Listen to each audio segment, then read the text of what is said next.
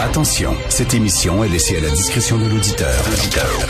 Les propos et les opinions peuvent choquer. Peuvent choquer. Oreilles sensibles s'abstenir. Richard Martineau. Martino. Un animateur pas comme les autres. Richard Martineau. Cube Radio. Bonjour, bon lundi, merci d'écouter Cube Radio. Est-ce que vous connaissez Enki Bilal? Enki Bilal, c'est un des grands génies de la BD, de la bande dessinée. Écoutez, il y a trois gros noms là, dans la bande dessinée pour adultes. Euh, c'est Jean Tardy euh, qui fait beaucoup de bandes dessinées sur la Première Guerre mondiale. Il est très connu. Euh, c'est Hugo Pratt qui a fait Corto Maltese. Et il y a Enki Bilal. Enki Bilal, il est réalisateur de films aussi, il fait des BD. Et euh, il est spécialisé dans la BD de science-fiction. C'est vraiment un génie. C'est un gars incroyable, un grand dessinateur.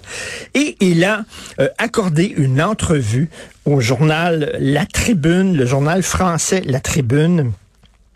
Et il a dit l'Occident est en train de s'effondrer. Lui, Enki Bilal, il est français, il est d'origine euh, bosniaque, je crois, euh, et euh, il a donné une entrevue qui fait beaucoup jaser sur les médias sociaux. Et je vais vous lire des extraits de cette entrevue-là, parce qu'il n'a pas froid aux yeux. hein.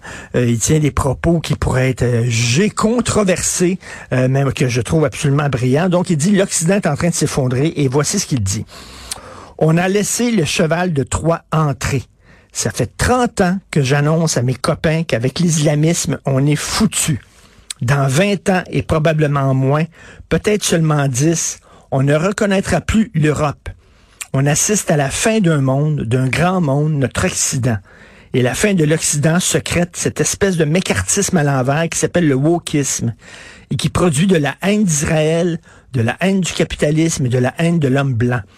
Il faut un incroyable aveuglement et même une forme de paralysie intellectuelle pour ne pas voir ce qu'est l'islami- l'islamisation du monde. Comment cela se fait-il que ça a échappé à la jeunesse et aux wokistes? Comment peut-on être wokiste, c'est-à-dire intégrer le néo-féminisme et l'islamo-gauchiste? Je comprends pas. Est-ce qu'on a entendu les néo-féministes sur les femmes iraniennes? Les associations LGBTQ qui manifestent pour les Palestiniens? Ben, ces gens-là, savent-ils comment les homosexuels sont traités à Gaza? L'inculture est en train de gagner et le politique est en train de s'auto-anéantir. C'est ce qu'il dit. Et là, le journaliste lui dit, est-ce que vous êtes toujours de gauche, Monsieur Bilal? Il dit, je ne, je ne serai jamais de droite. Ça, c'est une évidence. Jamais, jamais.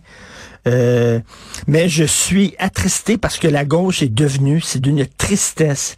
Il y a personne à gauche pour dire le réel. Je ne peux plus être de gauche, enfin pas de cette gauche-là. Je ne peux pas. Euh, c'est assez, assez raide quand même là.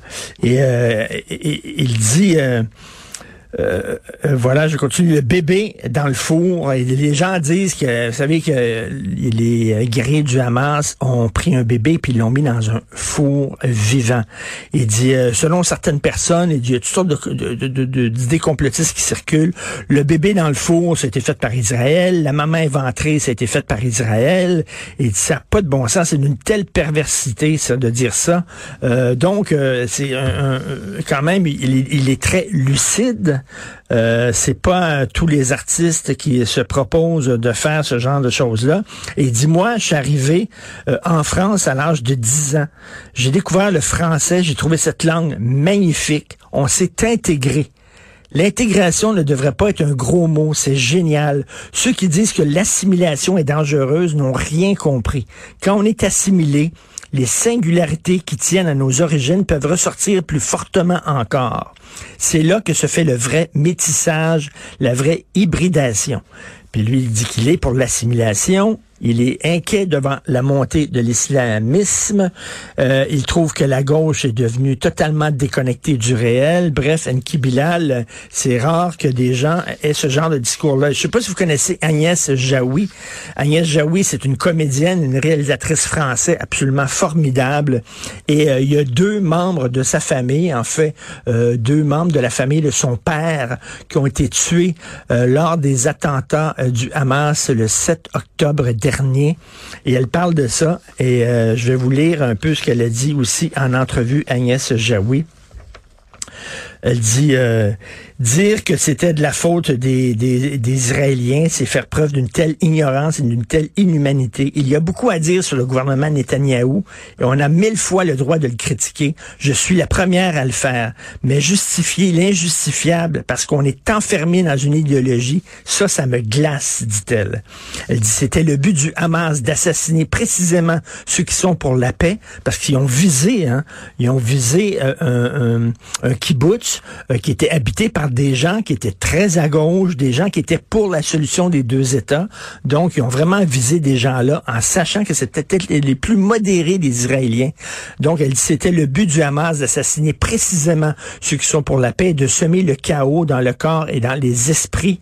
Euh, donc, c'est ce qu'elle dit Agnès Jaoui. Et elle critique justement les gens euh, qui disent ben que ce sont des combattants de la liberté, des résistants. Le Hamas a dit voyons donc, euh, c'est absolument, c'est absolument des terroristes, tout à fait. D'ailleurs, un peu plus tard dans l'émission, je vais recevoir M. Richard Marceau de l'organisme le CIJA et je vais vous faire entendre un extrait d'un balado, d'un podcast que bon une entrevue avec Jean-François Lépine, l'ancien euh, journaliste euh, spécialisé dans les affaires internationales pour Radio-Canada, qui tient des propos, ma foi, je trouve assez ahurissants sur le Hamas un peu plus tard dans l'émission.